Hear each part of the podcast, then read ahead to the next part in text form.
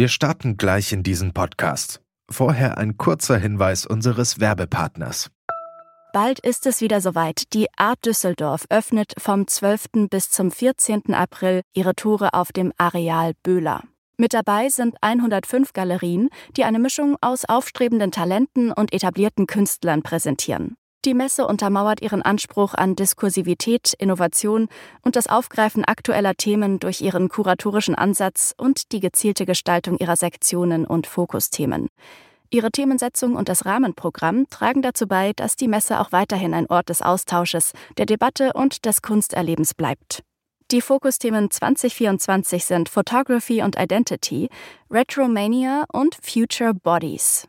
Unter dem Projekt Change Presented by E.ON werden in Kooperation mit der E.ON Stiftung Arbeiten zum Thema Transformation und Nachhaltigkeit ausgestellt.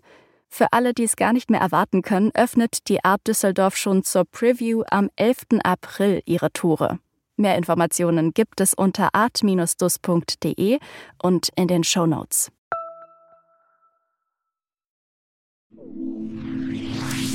Kunst und Leben. Der Monopol-Podcast von Detektor FM. Ich habe jetzt zuletzt eine E-Mail bekommen von einer Galerie aus äh, Norwegen, Standard Oslo. Da stand in der Biografie des Künstlers so als Pressetext, lebt nicht mehr in Berlin. Das ist, wurde so betont. Ja? Berlin ist auf eine gewisse Art und Weise, weil es so lange in war, ist jetzt im Moment out. Mit dieser steilen These des Galeristen Guido Baudach begrüße ich Sie zu dieser Folge, wie immer mit der Monopol-Chefredakteurin Elke Buhr. Hallo Elke. Hallo. Elke, was sagst du denn dazu? Also stimmt es wirklich, dass Berlin jetzt mittlerweile out ist? Also mir wäre das jetzt nicht aufgefallen. Ich würde denken, gerade in der Kunst- und Kulturszene ist Berlin immer schon noch äh, ja, Magnet für ganz viele Künstler und Kreative aus aller Welt, oder? Ich glaube, Berlin ist nicht out in dem Sinne von interessiert sich keiner mehr für, aber dass Berlin nicht mehr so die, die künstlerische Boomstadt ist, wie sie es in den 90ern oder auch Nullerjahren war, das muss man, glaube ich, schon so sehen. Das liegt äh, an unterschiedlichen Sachen, die wir, glaube ich, in diesem Podcast besprechen werden. Entscheidend ist nur, dass bislang niemand das neue Berlin identifiziert hat. Das heißt, Berlin ist zwar nicht mehr so toll, wie es vorher war, aber da wir noch nichts Besseres gefunden haben, bleiben wir erstmal hier. Ähm, ist es denn deswegen für euch als Magazin auch wichtig, dass ihr hier euren Standort habt? Das ist total wichtig, allein weil so viele Künstler in Berlin sind. Also das ist schon immer so, man fängt an zu recherchieren, denkt, man will mit XYZ sprechen, weil der auf irgendeiner großen internationalen Ausstellung ist und dann guckt man und dann, ach, der wohnt ja um die Ecke, wie praktisch. Hm. Also es sind einfach so viele Leute hier in Berlin, dass es wirklich Wahnsinn wäre, in Deutschland irgendwo anders hinzugehen als Kunstmagazin. Gut, dann werden wir nicht weiter rumunken, was denn wohl das nächste Berlin ist, sondern sprechen nochmal über den Mythos Berlin. Den wollen wir nämlich in dieser Podcast-Folge mal ein bisschen besprechen, vielleicht auch dekonstruieren. Und Elke hat dafür mit ganz vielen Galeristen und Künstlern gesprochen, die schon länger in Berlin leben. Ich glaube, Urberliner sind nicht dabei, oder? Nee, aber die trifft man hier ja auch nicht so häufig. Die meisten Leute, es geht ja immer nur davon, seit wann bist du denn hier? Stimmt. Genau, auf jeden Fall sind das alles Leute, die den Wandel der Stadt und auch der Kunstszene miterlebt haben. Und außerdem spreche ich in dieser Folge mit Maike Kruse, einer, wie man glaube ich sagen kann, Elke, wichtigsten Frauen in der europäischen Kunstwelt, oder? Auf jeden Fall. Also Maike ist die Direktorin des Gallery Weekends in Berlin und äh, die Direktorin der Art Berlin und äh, ist insofern diejenige, die die ganzen Galerien super im Blick hat und war außerdem selber seit den 90er Jahren hier in der Kunstszene aktiv, hat hier tausend Sachen gemacht und kennt sich wirklich super aus. Doch auch wenn andere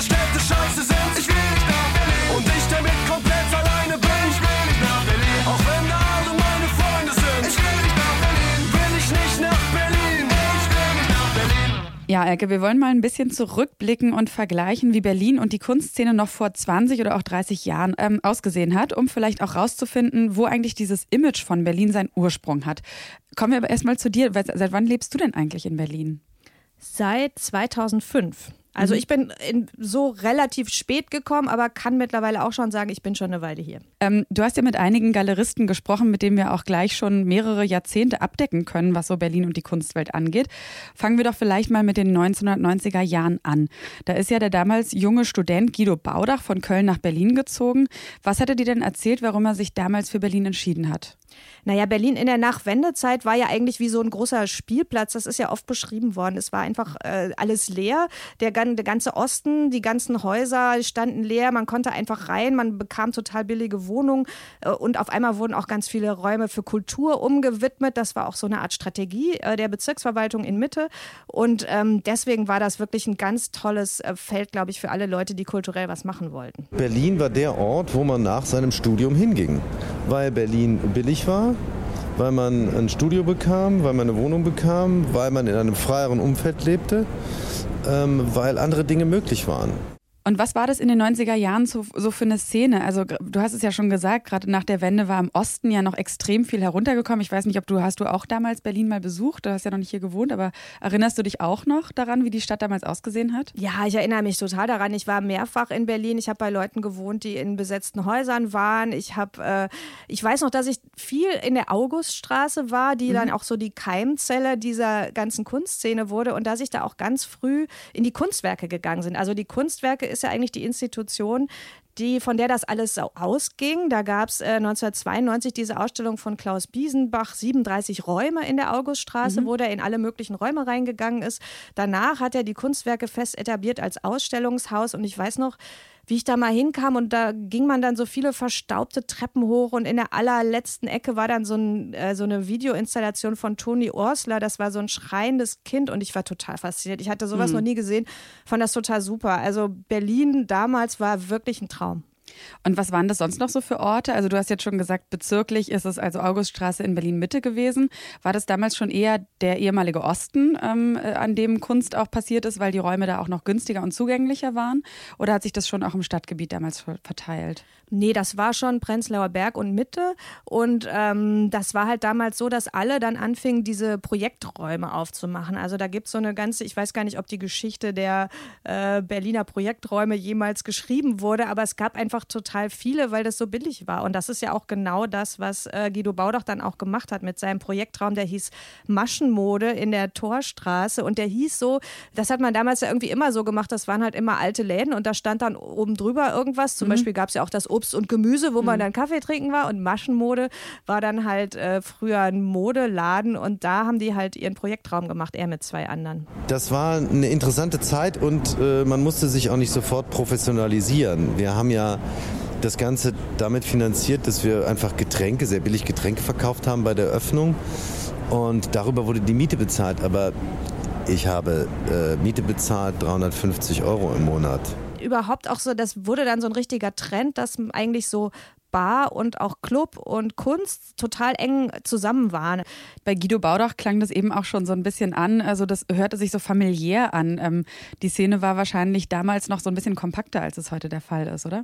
Auf jeden Fall, das war viel kleiner. Also professionelle Galerien gab es damals wirklich ganz wenige. Also es gab, die waren dann eher im alten Westen. Da mhm. gab es natürlich auch seit den 70er, 80er Jahren so eine kleine Galeries, Galerienszene, die da auch richtig sich was aufgebaut haben. Aber das war eigentlich dann in den 90er Jahren, waren die dann relativ unwichtig und stattdessen kam halt diese Projektraumszene, die sich dann im Folge dessen, also in den, in den Jahren danach erst professionalisiert haben.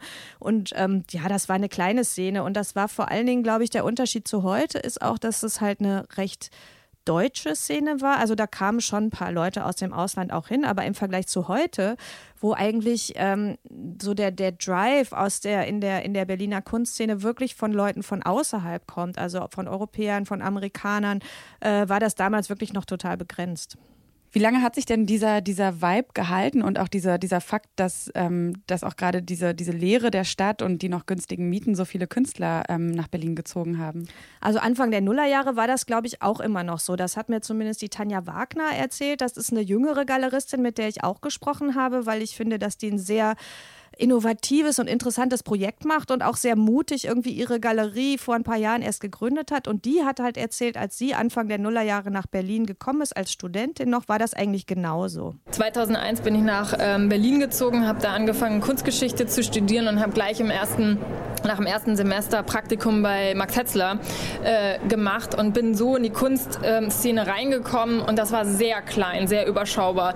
Ähm, man hat sich am Wochenende getroffen, es gab jede jeder ist zur selben Ausstellungseröffnung gegangen. Also es war wirklich eine sehr ähm, kleine, überschaubare Gruppe im Gegensatz zu jetzt, was es jetzt ist. So, danach ist die Kunstszene ja allmählich gewachsen, aber natürlich auch die Mieten. Und äh, Tanja Wagner hat ihre Galerie 2010 gegründet. Da waren die Mieten ja immer noch günstiger natürlich als jetzt. War dieser Faktor für Sie auch ausschlaggebend, dass sie gekommen ist? Ich glaube, die wollte einfach was machen. Also die war halt in Berlin bei Max Hetzler. Max Hetzler ist einer der wichtigsten deutschen Galeristen eigentlich, der ursprünglich von Stuttgart über Köln dann auch nach Berlin gekommen ist. Und äh, die hat bei dem gearbeitet und hat dann gesehen, nee, ich möchte lieber mein eigenes Ding machen. Und so wie ich die einschätze, war der eigentlich auch relativ egal, ob das jetzt schwierig wird oder nicht. Die wollte es einfach machen. Ja, das war für mich völlig klar, dass ich in Berlin bleibe, auch obwohl ich jetzt andere Städte auch in der Kunst kennengelernt habe, weil es für mich immer noch 2010 der Ort war. Äh, du hast die, die Möglichkeit, ähm, Räume zu bespielen und auch immer noch, du hast Zeit, Zeit, ein Programm zu entwickeln und äh, zu starten. Und ähm, der finanzielle Druck war nicht so enorm, ähm, dass man sich da von dem Markt hat so ähm, unter Druck setzen lassen. Und das ähm, ist trotz allem, es hat sich sehr viel ähm, getan, immer noch so. Also ich habe immer noch das Gefühl, dass ich trotz allem, trotz natürlich der Mietpreise, die, die steigen, äh, die Künstlerateliers, die schwinden, ähm, die Stadt sich komplett verändert natürlich. Trotz allem ist es immer noch im Vergleich immer noch da. So, und wenn wir uns jetzt dann mal die heutige Zeit angucken, ist es ja schon immer noch so, dass sich viele Künstlerinnen und Künstler aus der ganzen Welt dafür entscheiden, wie du ja auch schon gesagt hast, eben aus der ganzen Welt und nicht mehr vielleicht nur so aus dem, aus dem deutschen Raum. Da habt ihr unter anderem mit der venezolanischen Künstlerin Künstlerin Sol Calero gesprochen. Was hat die denn nach Berlin gelockt? Äh, Sol Calero, die kam aus Madrid, die hat in Madrid studiert und in Teneriffa und äh, hat halt auch lange in Venezuela gelebt. Und ähm, ich glaube, die ist einfach auch nach Berlin gekommen, weil sie wusste, dass da am meisten abgeht. Well, first of all, there was a contemporary art scene. And that's the difference of the art world that I found when I moved here from Madrid. Um, there was a lot going on, a lot of young artists living here and very international to us, especially because you have such a wide offer of spaces and projects going on. Um, that's something that definitely in Madrid you wouldn't see. Mm-hmm. And in Caracas, of course, that's something that is way behind. And today is even more difficult. In der Kunst ist es ja immer so, die Künstler gehen dahin, wo die anderen Künstler auch schon sind. Mhm. Weil man braucht halt Austausch. Also man braucht zwei Sachen. Man braucht halt gute Galerien, weil die Galerien eigentlich den, ähm, so den Kontext geben. So die Galerien geben die Produktionsbedingungen, die geben auch den Künstlern so eine Art von Familie oder so. Die sind schon total mhm. wichtig dafür, dass die Künstler kommen und auch bleiben. Und die anderen Künstler sind super wichtig. Und seit ein paar Jahren ist es, also bestimmt seit zehn Jahren, ist es ja auch so, dass ähm, auch gerade Künstler, die von außerhalb kommen, dann jetzt auch die Projekträume gründen. Also die sind jetzt die, die wiederum das ganze Ding am Laufen halten. Ich sag mal so, die Generation Guido Baudach, die sind halt so, die haben so äh, ihr, ihren, ihren Aufbruch gehabt und jetzt machen die halt so ihr Business und machen das irgendwie gut, aber ähm, dafür, dass die Stadt irgendwie jung und lebendig bleibt, da sind jetzt eher wirklich so die Leute von außerhalb zuständig. Und Sol Calero ist halt eine davon. Die hat halt einen Projektraum zusammen mit ihrem Partner, der heißt Kinderhook und Caracas.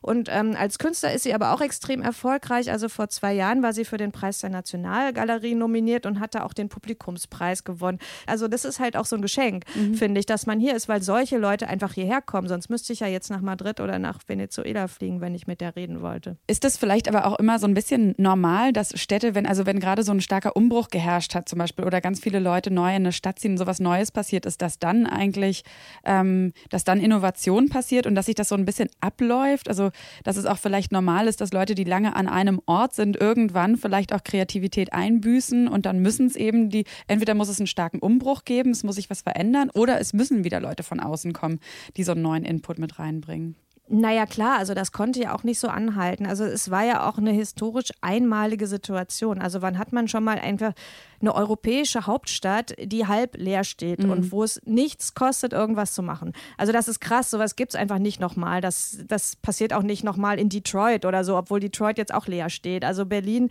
weil es war total klar, in Berlin wird wieder was werden. Äh, mhm. das heißt, es lohnt sich da zu investieren, aber es ist gerade total leer und man kann alles machen. Also das ist eine Situation, die kommt nicht wieder.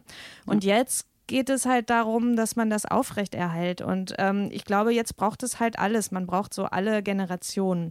Also was ich in Berlin immer total schade finde, ist, dass ja so die alte Generation eigentlich fehlt. Also wenn man in Köln oder auch in, in, in New York, finde ich das immer, wenn man in New York auf Eröffnungen geht, da sind dann auf einmal diese ganzen äh, mega Avantgardisten, diese, diese ganzen Ikonen, irgendwie, die man aus der Kunstgeschichte kennt, kommen dann da angetippelt oder sitzen im Rollstuhl ja. oder so. Wer, wer, an wen alte, denkst du da? ähm, ich habe dann mal ein äh, Konzert noch von Tony Cooks gesehen, das ist mhm. so ein, ähm, so ein Fluxuskünstler eigentlich oder Leute, die schon mit John Cage gearbeitet haben oder so und ähm, das fehlt einem in Berlin. Also das hm. gibt es in Berlin total selten. Da Aber komisch, woran liegt das denn? Naja, weil halt in den 70er, 80er Jahren hier nichts war. Ach so, okay. Das heißt, es gibt noch nicht Leute, die jetzt alt genug sind. Um genau, also die Leute sind ja. hier, klar, es gibt hier zwei, drei. Es gibt Dorothy Janone zum Beispiel, ist eine Künstlerin, eine Amerikanerin, die halt seit den 70er, 80er Jahren in Deutschland ist. Und da freue ich mich immer total, wenn ich die sehe. Weil sonst eigentlich, die Berlin ist stark, so in der Generation so, so zwischen 30 und Mitte 50. Am oberen Rand quasi dieser Altersspanne, die du jetzt gerade genannt hast, ist ja der niederländische Künstler Willem de Roy. Der ist, glaube ich, seit mehr als zehn Jahren in Berlin mittlerweile, ne?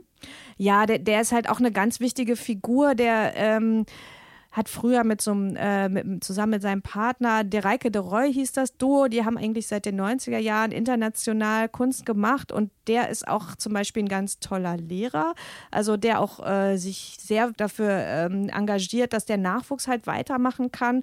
Und äh, solche Leute finde ich natürlich, die sind total wichtig für Berlin. Und der findet es eigentlich auch immer noch gut hier zu sein. Ich kann mich eigentlich, ähm, ehrlich gesagt, keine Stadt eindenken und ich, ich reise viel aber kenne eigentlich keine Stadt auf der Welt, wo, wenn ich auf eine Ausstellung komme, wo ich so eine Dichte ähm, begegne an interessierte, richtig interessierte und informierte Zuschauer. Und ähm, das ist schon ein irrsinnig großer Luxus. Ähm, und das war so in 2006 und das ist bis heutzutage äh, noch immer der Fall.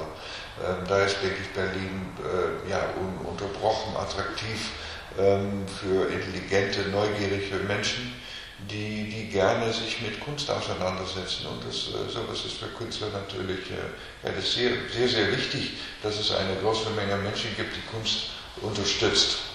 Was meint er denn mit unterstützen? Meint er nur Interesse oder meint er auch, dass hier viele Leute mittlerweile sind, vielleicht auch die Kunst kaufen? Also kann man in Berlin richtig Geld verdienen mit Kunst mittlerweile? Also es ist immer so, wird immer so gesagt, ja, das geht nicht. In, äh, in Berlin gibt es keine Leute, die Kunst kaufen, es gibt keine Sammler. Das stimmt natürlich nicht. Natürlich gibt es hier auch Sammler. Es gibt halt nur nicht so viele Sammler wie in New York oder so. Oder auch nicht so viele Sammler wie im Rheinland. Aber ich glaube, dass sich das langsam aufbaut. Elke, wie ist es denn überhaupt so die wirtschaftliche Lage für Galerien? Also wie viele gibt es so ungefähr und was setzen die dann im Jahr so um? Also in Berlin soll es angeblich so um die 400 Galerien geben, was natürlich total krass ist. Also ich kenne die nicht alle. Mhm. Weiß gar nicht, wer das alles sein soll. Ich sage, also beim Gallery Weekend, da sind ja immer so an die 50 dabei und dann kann man sagen, dann kenne kenn ich dann vielleicht noch 30 weitere oder so, aber da hört es eigentlich auf. Mhm. Und ähm, diese Galerien, die machen natürlich auch, die meisten von denen machen jetzt auch gar nicht äh, richtigen Umsatz. Also die, die Statistik insgesamt deutschlandweit ist, dass ein Drittel der Galerien weniger als 50.000 Euro im Jahr umsetzt. Mhm. Und wenn man bedenkt, dass die auch noch Miete zahlen müssen und dass das ja dann auch eigentlich das ist, wovon der Galerist oder die Galeristin noch leben muss, kann man sagen, das ist eher ein Hobby. Mhm. Also ähm, in Deutschland ist es sowieso so, dass äh, wir höchstens mittelständische Galerien haben. Also die, ähm, also das fand ich auch noch eine ganz äh, interessante Zahl. Die äh, Gagosian ist ja die größte Galerie der Welt, die amerikanische. Ähm, die setzt irgendwie alleine mehr um als alle deutschen Galerien zusammen. Oha. Also das mhm. heißt, ähm, in Deutschland ist der Kunsthandel sowieso jetzt wirklich eher ein mittelständisches Geschäft und äh, in Berlin äh, sowieso. Liegt es auch an diesen steuerlichen Geschichten? Also dass zum einen ähm, ja äh, Galerien, glaube ich auch, oder beziehungsweise dass bei dem, dass ähm, an die Künstler immer in die, in die Künstlersozialkasse zum Beispiel eingezahlt werden muss und auch an der Höhe der Umsatzsteuer. Hängt das damit auch zusammen? Ja, also das ist was, was vor ein paar Jahren dazugekommen ist. Da wurde die äh, Umsatzsteuer angepasst. Also vorher galt in Deutschland der ermäßigte Umsatzsteuersatz für Kunst. Jetzt gilt halt der normale. Ähm, und das ist halt schon krass, weil mhm. äh, das sagen die Galeristen auch immer. Also wenn sie das gleiche Werk in Wien verkaufen zum Beispiel, äh, dann, dann äh, haben sie halt da irgendwie 10, 15 Prozent äh, weniger. Also das heißt, dass die auch da einfach nochmal richtig Umsätze verloren haben. Das mit der Künstlersozialkasse, das ist natürlich etwas, was für die Galerien dann wieder blöd ist. Aber andererseits muss man auch mal an die Künstler denken. Klar. Also diese, die, die, äh, die wirtschaftliche Situation der Künstler, gerade in Berlin, da gab es auch kürzlich eine Studie zu, die ist ja noch viel schlechter. Also das, äh, es gibt ungefähr 8000 Künstler und Künstlerinnen in Berlin und die verdienen durchschnittlich die Männer 11.000 Euro im Jahr und die Frauen 8.400 Euro im Brutto? Jahr. Im Jahr. Brutto oder netto? Naja, das ist dann wahrscheinlich, da man dann von 8.400 Euro eh keine hoffen, Steuern netto.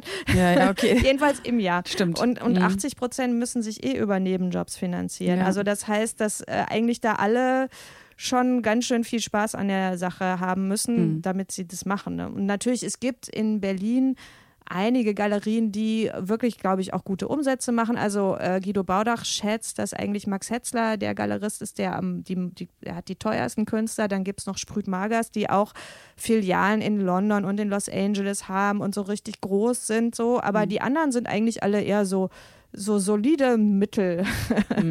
Mittelbau.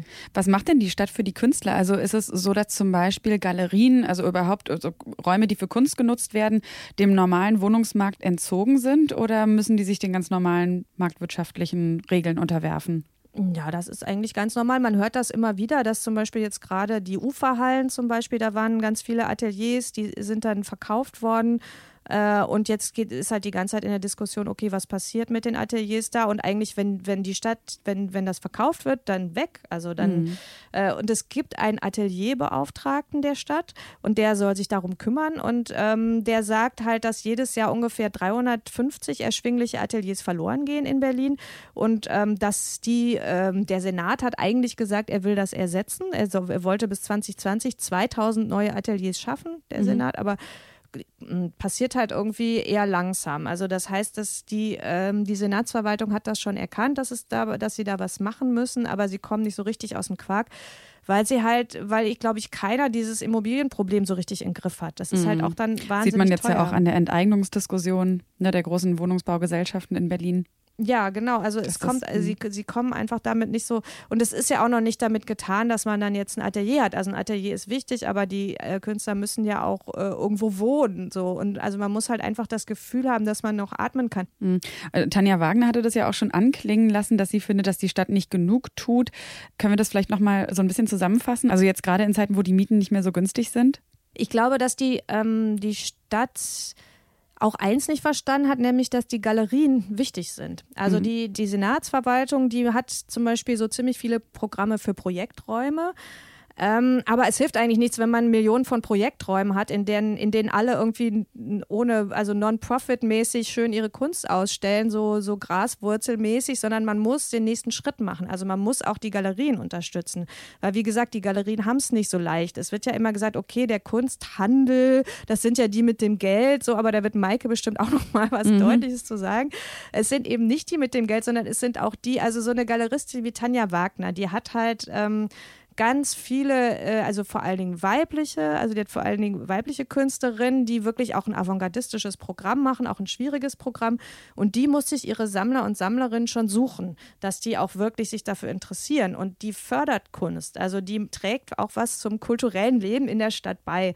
Und was ich aber total interessant finde an Tanja Wagner, ist, dass die ähm, auch an so eine ganz neue Szene jetzt andockt, nämlich an die Start-up-Szene. Und da hat sie eigentlich auch eine ganz interessante Idee.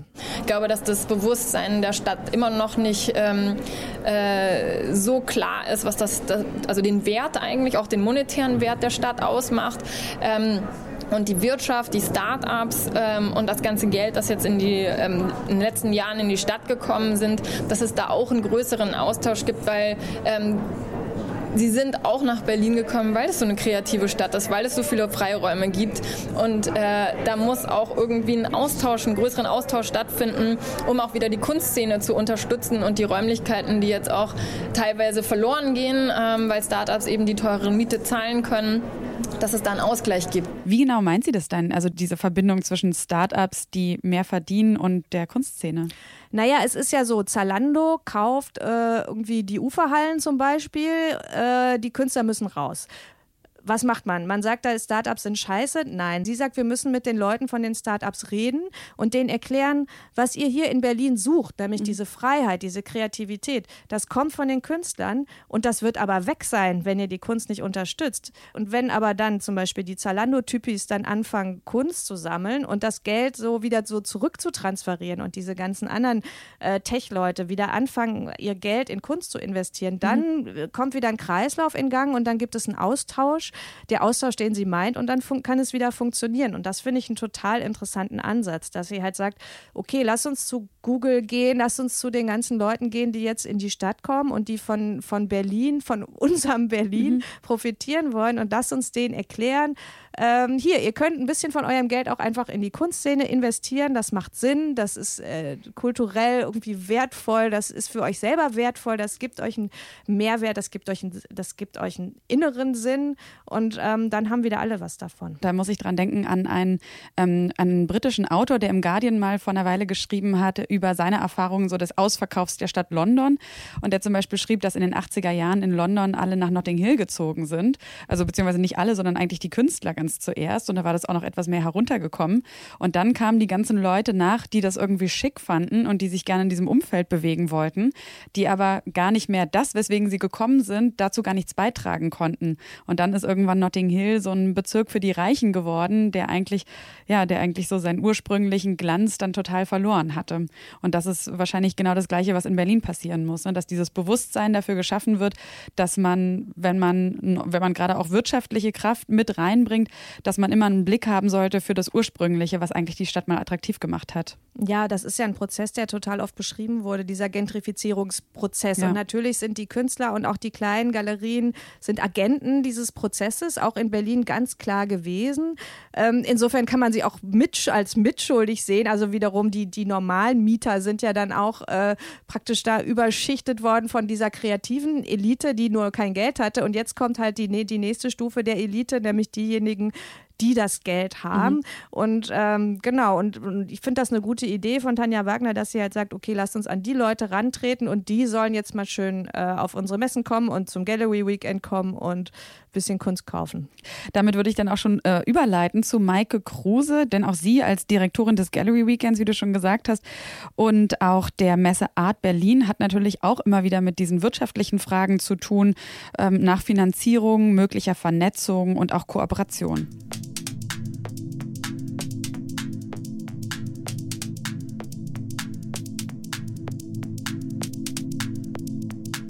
Ja, und jetzt ist sie auch schon da. Hallo Maike. Hallo. Von wo kommst du denn jetzt gerade? Ich komme gerade aus dem Büro. Äh, in der Potsdamer Straße ist es. Du bist ja die, die Direktorin des Gallery Weekends und der Art Berlin. Und äh, für jemanden, der nicht so knietief in der Kunstwelt steckt, wie wird man denn das überhaupt? Ja, das ist, äh, da gibt's wahrscheinlich nicht so einen klassischen Weg. Ähm, ich habe äh, meinen Weg eigentlich immer eher so übers Bauchgefühl gefunden und nicht so wirklich strategisch. Ich habe ähm, nach dem Abi Kunst studiert in London, also freie Kunst, ohne jemals Künstlerin werden zu wollen.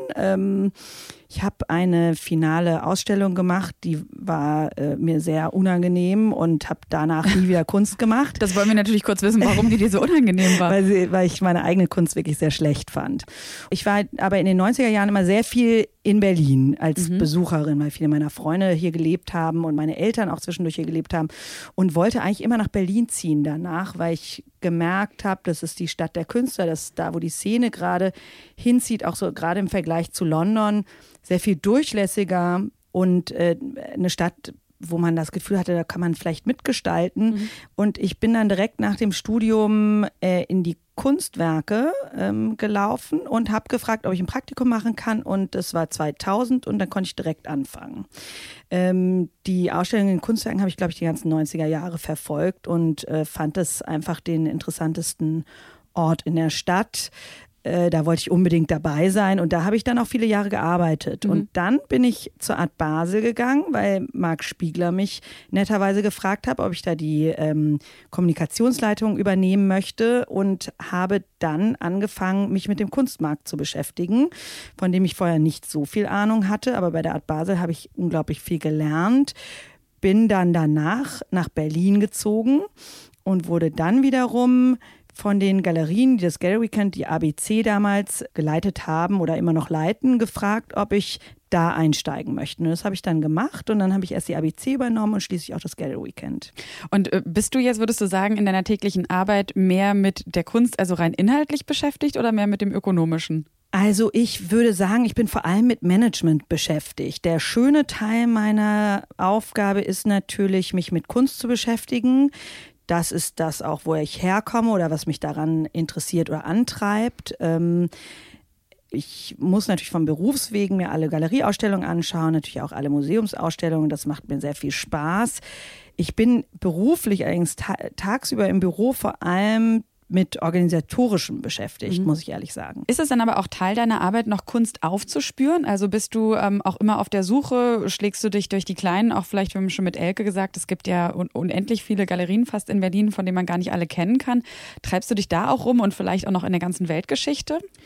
Unbedingt. Das ist natürlich das, was mich äh, auch ganz persönlich interessiert. Was sind die neuen Künstler? Welche Galerien sind neu? Ich habe gerade in den letzten Monaten drei junge Galerien hier in Berlin besucht, die im letzten Jahr ihre Türen geöffnet haben und die super interessante Arbeit machen. Ähm, und das mache ich natürlich auch auf meinen Reisen. Mhm. Ähm, und gehe auch viel in Projekträume und versuche natürlich auch da up to date zu bleiben, ähm, welche Künstler gerade interessant sind und lese natürlich immer die Monopol Watchlist. Klar. um mich auch da weiterzubilden. Klar, das mache ich natürlich. Und ähm, wenn du jetzt so Berlin vergleichst international, wo würdest du sagen, wo steht die Stadt gerade? Also Berlin ist nach wie vor, würde ich sagen, die ähm, wichtigste Künstlerstadt, in der am meisten Künstler leben und produzieren. Es ist Produktionshauptstandort. Das hat zum einen damit zu tun, dass natürlich mal die Preise niedrig waren, sie aber im internationalen Vergleich auch immer noch sind, mhm. dass die Szene hier ist, also die Künstler zieht es natürlich auch zu den anderen Künstlern, aber auch, dass sich sehr viele Produktionsstätten hier angesiedelt haben in den letzten zehn Jahren. Also es gibt unheimlich viele Firmen, die mit Künstlern zusammenarbeiten, mhm. viel Lagerfläche, also sehr viel Logistik.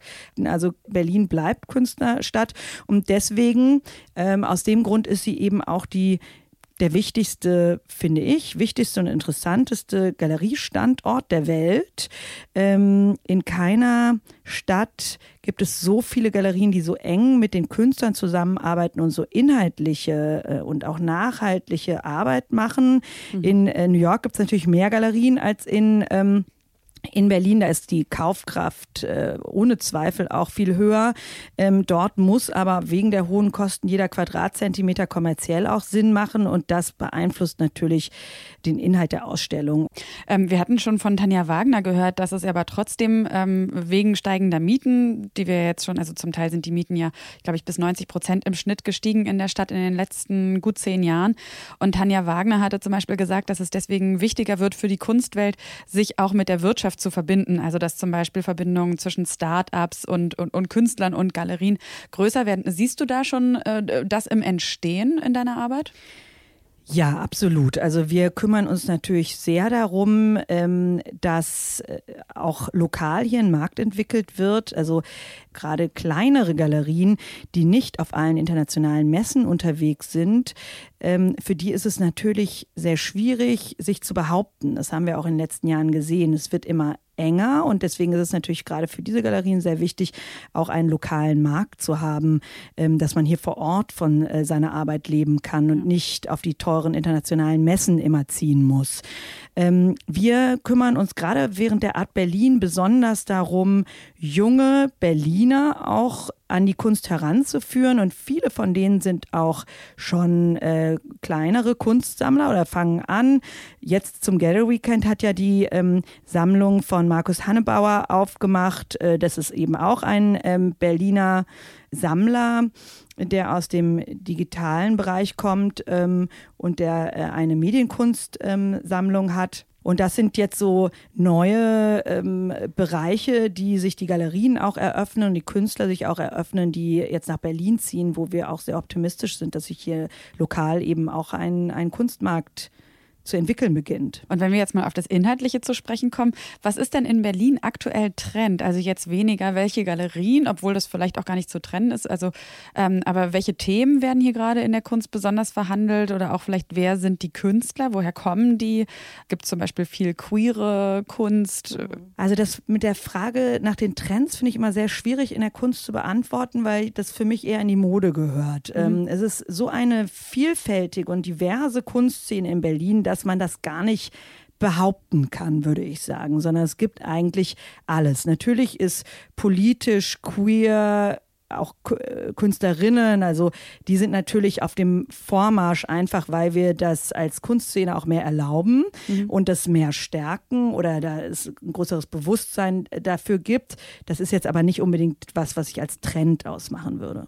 Ähm, wir haben ja eben schon von einigen Galeristen und Künstlern gehört, mit welchen Herausforderungen sie oder auch die Kunstszene ganz allgemein konfrontiert sind. Wie können denn jetzt Gallery Weekend und Art Berlin die Kunstszene im Positiven beeinflussen oder beleben? Also Gallery Weekend und ABC ursprünglich, also die Vorveranstaltungen zur Art Berlin, wurden ja von einer Gruppe von Galeristen gegründet, um den Kunstmarkt hier lokal anzufeuern. Äh, das Gallery Weekend ist ja auch eine Non-Profit-Veranstaltung, also das bedeutet, es ist eine Firma, die jetzt nicht ähm, darauf angelegt ist, selber also zu wirtschaften, sondern es ist darauf angelegt, äh, diesen Kunstmarkt zu fördern. Ähm, wir machen das äh, auf zwei unterschiedliche Arten und Weise. Einmal beim Gallery Weekend mit äh, dieser Galerieveranstaltung, die alle zusammen eröffnen. Davon profitiert mittlerweile die ganze Stadt. Also das ist mit Abstand das erfolgreichste Kunstwochenende, das auch am international besuchsteste Kunstwochenende mhm. der Stadt. Ähm, wir hatten da jetzt beim Gallery Weekend Gäste aus der ganzen Welt und wirklich sehr hochkarätige Sammlungen, eigentlich alle Museumsdirektoren, eben auch aus dem Ausland, auch viel aus Asien oder USA, ähm, die nach Berlin kommen, einmal im Jahr zum Gallery Weekend. Das liegt auch an der hohen Qualität der Galerien, dass man das nicht verpassen darf. Und das kurbelt natürlich die ganze Stadt an. Das ist alle Taxis, äh, Restaurants mhm. und Hotels sind ausgebucht. Also da profitieren eigentlich alle davon. Ähm, und bei der Art Berlin ist es ähnlich. Es ist einfach ein anderes Format. Es ist eben eine klassische Kunstmesse. Mittlerweile arbeiten wir da ja mit der Kölnmesse zusammen, die die ABC vor äh, drei Jahren übernommen hat und mit uns zusammen das in die Art Berlin weiterentwickelt hat. Und auch damit äh, versuchen wir vor allem auch den lokalen, also den deutschen Kunstmarkt ähm, anzugehen. Aber natürlich auch erwarten wir da auch immer, immer mehr internationale Gäste. Ähm, ich habe, finde ich, was heißt vernichtende Kritik Kritik, also auf jeden Fall eine Kritik gelesen, äh, die gesagt hat, dass es auf der Art Berlin mittlerweile eigentlich nur noch ums Verkaufen gehen würde und dass man deswegen gar nicht mehr so wahnsinnig innovative Kunst dort sehen würde. Und das bedeutet gleichzeitig, dass der Traum geplatzt sei, dass Berlin als Kunststadt irgendwie anders oder freier sei als andere Städte. Naja, ehrlich gesagt ist es natürlich unser Ziel, unser erklärtes, dass es kommerziell wird. Also diese Kritik, die ich jetzt gar nicht kenne, aber die würde ich als Kompliment empfinden. Wenn jetzt wirklich kommerziell das super funktioniert und alle gut Kunst verkaufen, dann ist unser Ziel, Hauptziel erreicht. Denn darum geht's. Letztendlich ähm, machen wir diese Veranstaltung, um Galerien zu unterstützen. Das, äh, die müssen ja äh, Kunst verkaufen, um ihre Künstler zu fördern. Galeristen ähm, sind dafür da, Künstler aufzubauen, nachhaltig aufzubauen, am besten ihr ganzes Leben zu begleiten. Dafür müssen sie Kunst verkaufen. Das sind ja kleine mhm. Wirtschaftsunternehmen, die nicht gefördert sind in irgendeiner Art und Weise.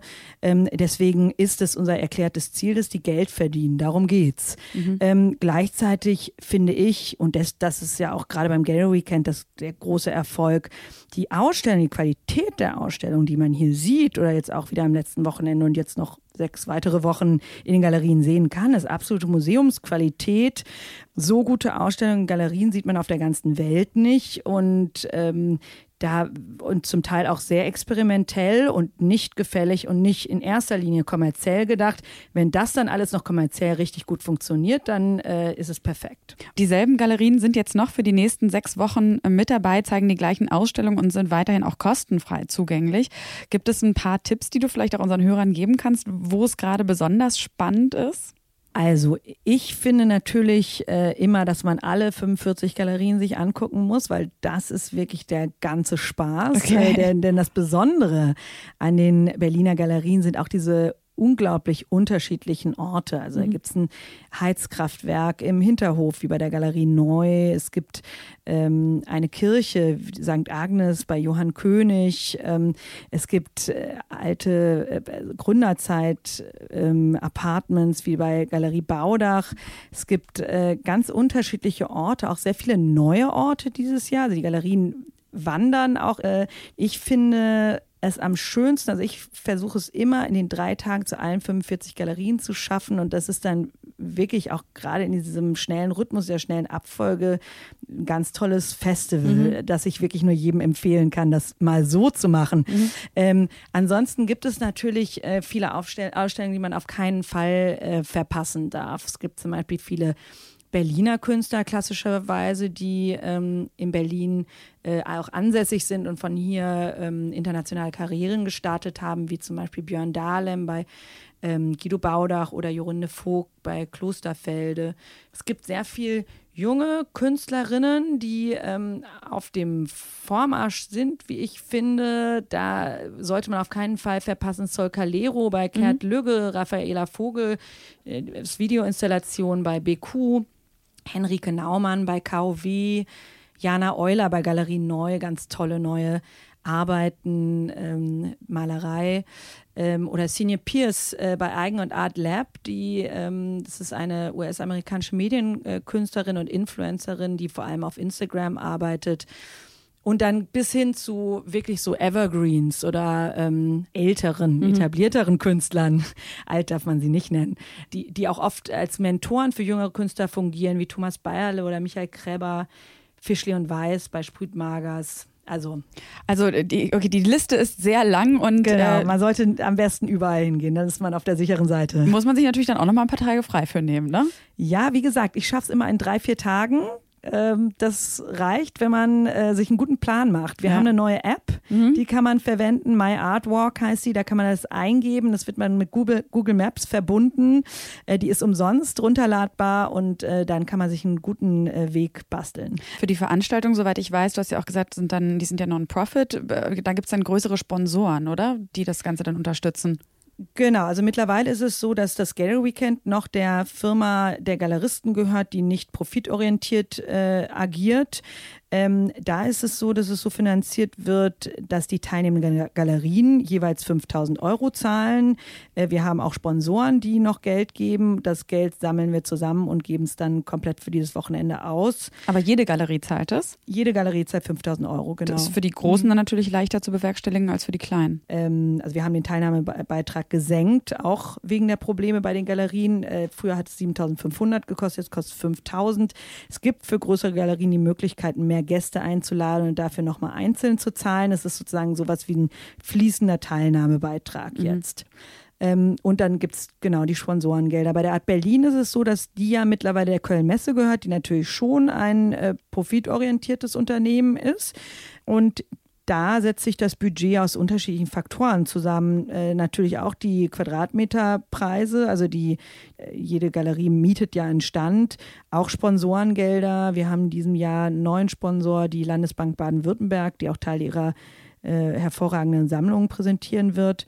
Und, ähm, und es gibt natürlich aber auch Ticketverkäufe, die nicht unerheblich sind. Und wer kommt heute äh, und kauft Kunst? Hat sich das verändert auch in den letzten Jahren? Also diese Zielgruppe ist sehr schwer zu definieren, weil alle möglichen Leute anfangen, Kunst zu kaufen. Das sind nicht unbedingt nur wohlhabende Leute, sondern es gibt auch manche Leute, die einfach drei bis fünf Editionen im Jahr kaufen und sich das äh, vom Mund absparen, weil sie das wichtig und toll finden. Drei bis fünf Editionen von einem Künstler oder? Zu, zum Beispiel, Ja. also das, also ich, mit Edition meine ich günstigere Arbeiten, die jetzt nicht unbedingt Unikate sind, deswegen so ein bisschen un- günstiger sind. Und auch so kann man anfangen, äh, eine veritable Kunstsammlung äh, aufzubauen.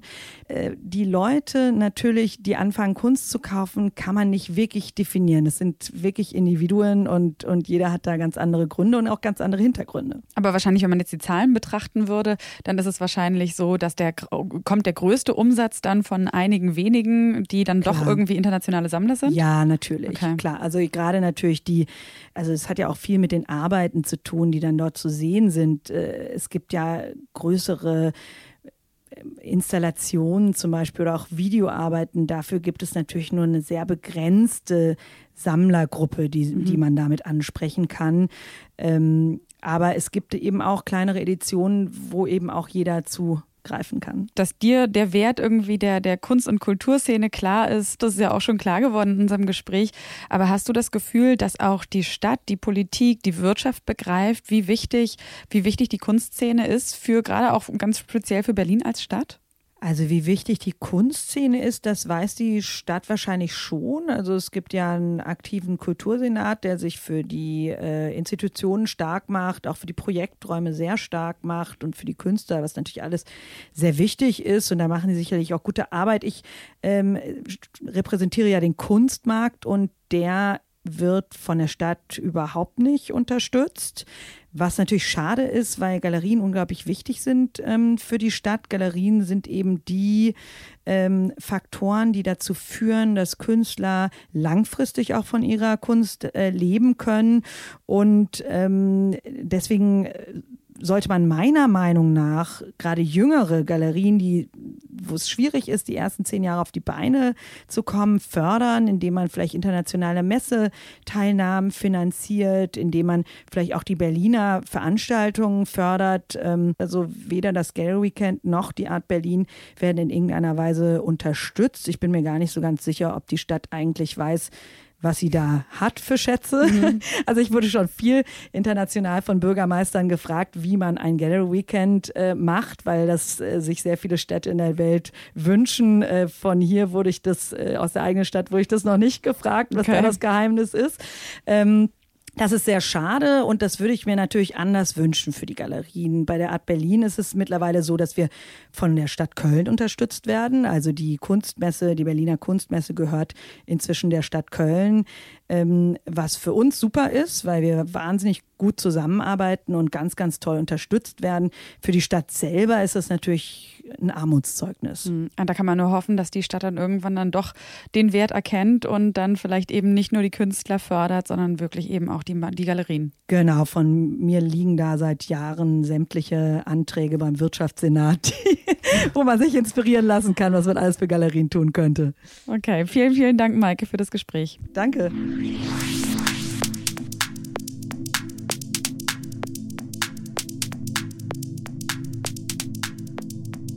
So, und Elke, jetzt bist du nochmal zu mir gekommen und wir wollen jetzt nochmal versuchen, so ein abschließendes Urteil zu fällen. Also, was würdest du denn sagen? Was attestierst du der Berliner Kunstszene? Was hat sich verändert? Wie ist ihr Stand jetzt? Was muss passieren? Berlin ist immer noch eine ganz, ganz, ganz tolle Kunststadt. Ich wundere mich immer, wenn ich woanders hinkomme und denke, hey, wo sind denn jetzt hier die Galerien? Wo sind denn die Vernissagen? Wo sind denn die Künstler? Sind nicht da, sind in Berlin. Also, wenn man in Europa irgendwie eine tolle Kunststadt sucht, dann ist es immer noch Berlin. Trotzdem muss Berlin was tun, damit das so bleibt. Ja, und damit verabschieden wir uns auch schon. Mein Name ist Sarah Steinert. Die Redaktion ähm, hatte meine Kollegin Eva Moorlang. Und wenn Sie Fragen oder Anregungen haben, dann schreiben Sie uns sehr gerne eine E-Mail an monopol.detektor.fm. Abonnieren Sie uns natürlich, wenn Sie das nicht sowieso schon tun, zum Beispiel bei dieser, Spotify oder einfach in Ihrer Lieblings-Podcast-App. Und damit ja sagen wir bis zum nächsten Mal. Und dann kommst du, Elke, auch gerade frisch von der Biennale in Venedig. Kannst du kurz mal sagen, worauf du dich da freust? Ich freue mich auf alles. Also die Biennale in Venedig, die Anfang Mai losgeht, ist einfach das beste Kunstereignis im ganzen Jahr. Also alle zwei Jahre findet die statt und äh, da treffen sich in der Eröffnungswoche alle und es sind so viele Ausstellungen, also nicht nur die Biennale selbst, sondern auch ganz viele, man sagt das Collateral Events, so mhm. viele Ausstellungen drumherum. Also wir werden da Kunst gucken ohne Ende, Leute treffen ohne Ende und ich habe da bestimmt viel zu erzählen. Ja, darauf freue ich mich schon, Sie wahrscheinlich auch und damit sagen wir Tschüss und bis zum nächsten Mal. Machen Sie es gut. Kunst und Leben. Der Monopol-Podcast von Detektor FM.